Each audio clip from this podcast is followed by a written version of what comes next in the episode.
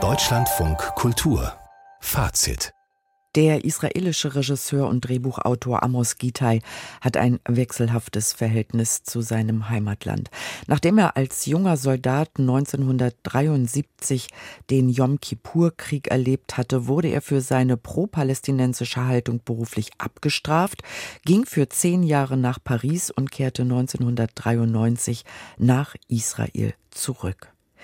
In der Berlinale Sektion Spezial ist heute zum ersten Mal sein neuer Film Shikun gezeigt worden. Katja Nikodemus, was ist das für ein Film? Ja, das ist ein faszinierender Film, weil er beruht nämlich auf einem weltberühmten Theaterstück, auf einem Klassiker des absurden Theaters. Eugène Ionesco hat diesen Klassiker die Nashörner 1957 geschrieben vor dem Hintergrund des Stalinismus. Und in diesem Werk, da verwandeln sich Menschen unter dem Einfluss totalitärer oder diktatorischer Ideen eben in Dickhäuter, in Nashörner. Und Gitai hat in den Text kunstvoll eigene Dialoge, Textbausteine eingesetzt, er verarbeitet auch Gedichte, er arbeitet mit journalistischen Texten und ich finde es sehr interessant, dass sich Amos Gitai zu diesem Film inspiriert fühlte durch die gesellschaftliche Situation in Israel im vergangenen Frühjahr und Sommer, durch die Massenproteste gegen Benjamin Netanyahu. Hundreds of thousands in a very heteroclite composite. Hunderttausende von Menschen nahmen an diesen Protesten gegen die Justizreform teil, in einer sehr gemischten Zusammensetzung. Es demonstrierten Feministinnen, Veteranen des Yom Kippur-Krieges wie ich, Arbeiter, Bildungsbürger, Menschen, die einfach finden, dass eine Lösung mit den Palästinensern gefunden werden muss. Die Protestformen waren kreativ Autobahnen wurden blockiert.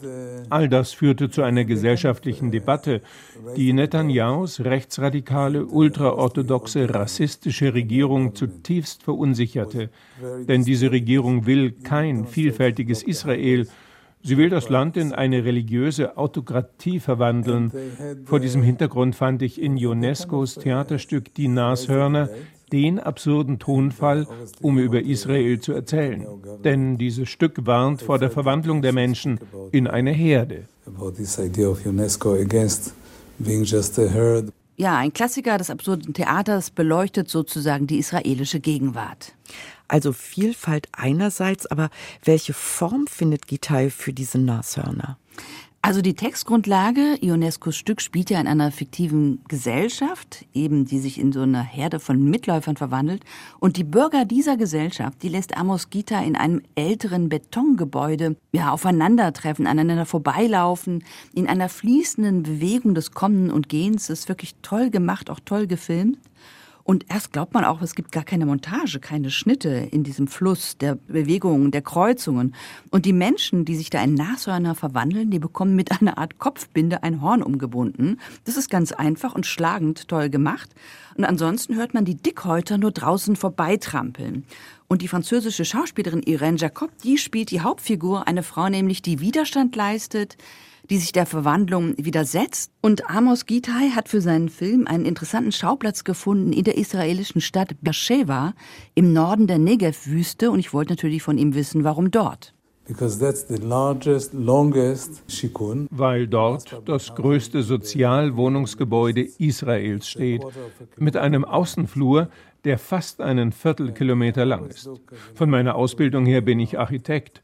Mich interessiert dieser Schauplatz, der verschiedene Geschichten und Handlungsstränge zusammenfügen kann und trotzdem die Vielfalt und lebendige Hybridität Israels zeigt, bevor die Gleichschaltung, die Verwandlung in die Herde der Nashörner einsetzt.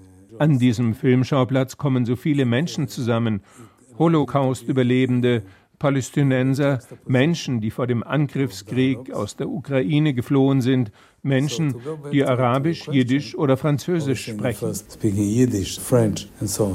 Also Sozialwohnungsbau, das ist die Bedeutung des hebräischen Wortes Shikun. Und dieser Ort, der wird eben zur Metapher der israelischen Gesellschaft. Und wie gesagt, Gitai hat den Theatertext mit vielen eigenen Passagen verbunden. Und ein Dialog, der beruht auf einem Text der in Ramallah lebenden israelischen Journalistin Amira Hass die sich kritisch zur israelischen Siedlungspolitik äußert, die auch die Gewalt, das brutale Vorgehen des israelischen Militärs immer wieder erwähnt. Und die Gewalt, der das Individuum ausgesetzt ist, diese größere, strukturelle, ganz konkrete Gewalt, die ist sozusagen ein Leitmotiv von Amos Gitais Werk. Viele meiner Filme handeln davon, wie das Individuum von allmächtigen Strukturen, vom Getriebe der Geschichte zermalmt wird. Auch Shikun zeigt, wie die Eigenarten der Menschen zerstört werden. Jetzt präsentiere ich den Film auf der Berlinale. Ich stehe öffentlich für meine Haltung ein.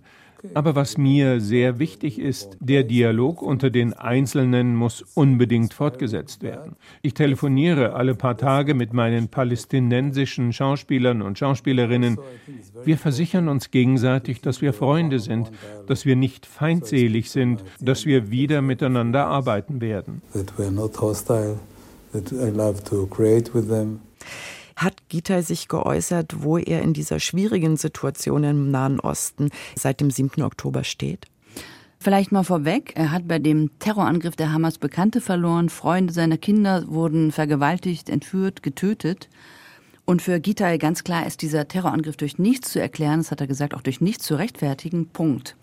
Er glaubt aber weiterhin an die Möglichkeit des Friedens und er sieht als Gegner eben, wie eigentlich seit 40 Jahren in 60 Filmen, die Extremisten auf beiden Seiten. Und ich wollte zum Beispiel auch von Gita wissen, was er zum Beispiel von Strike Germany hält, also dem Aufruf zum Boykott deutscher Kultureinrichtungen, weil sie angeblich die freie Meinungsäußerung und die Solidarität mit Palästina unterdrücken. Und Amos Gitai, das hat er mir glaubhaft versichert, hatte von diesem Aufruf nichts gehört und er meinte, dass er zum Nahostkonflikt überhaupt keine Petitionen oder Aufrufe unterzeichne, die seien nämlich einfach unpräzise, immer. Und er dreht eben Filme wie Shikun. Filmkritikerin Katja Nikodemus über Amos Gitais Shikun auf der Berlinale 2024 in der Sektion Special.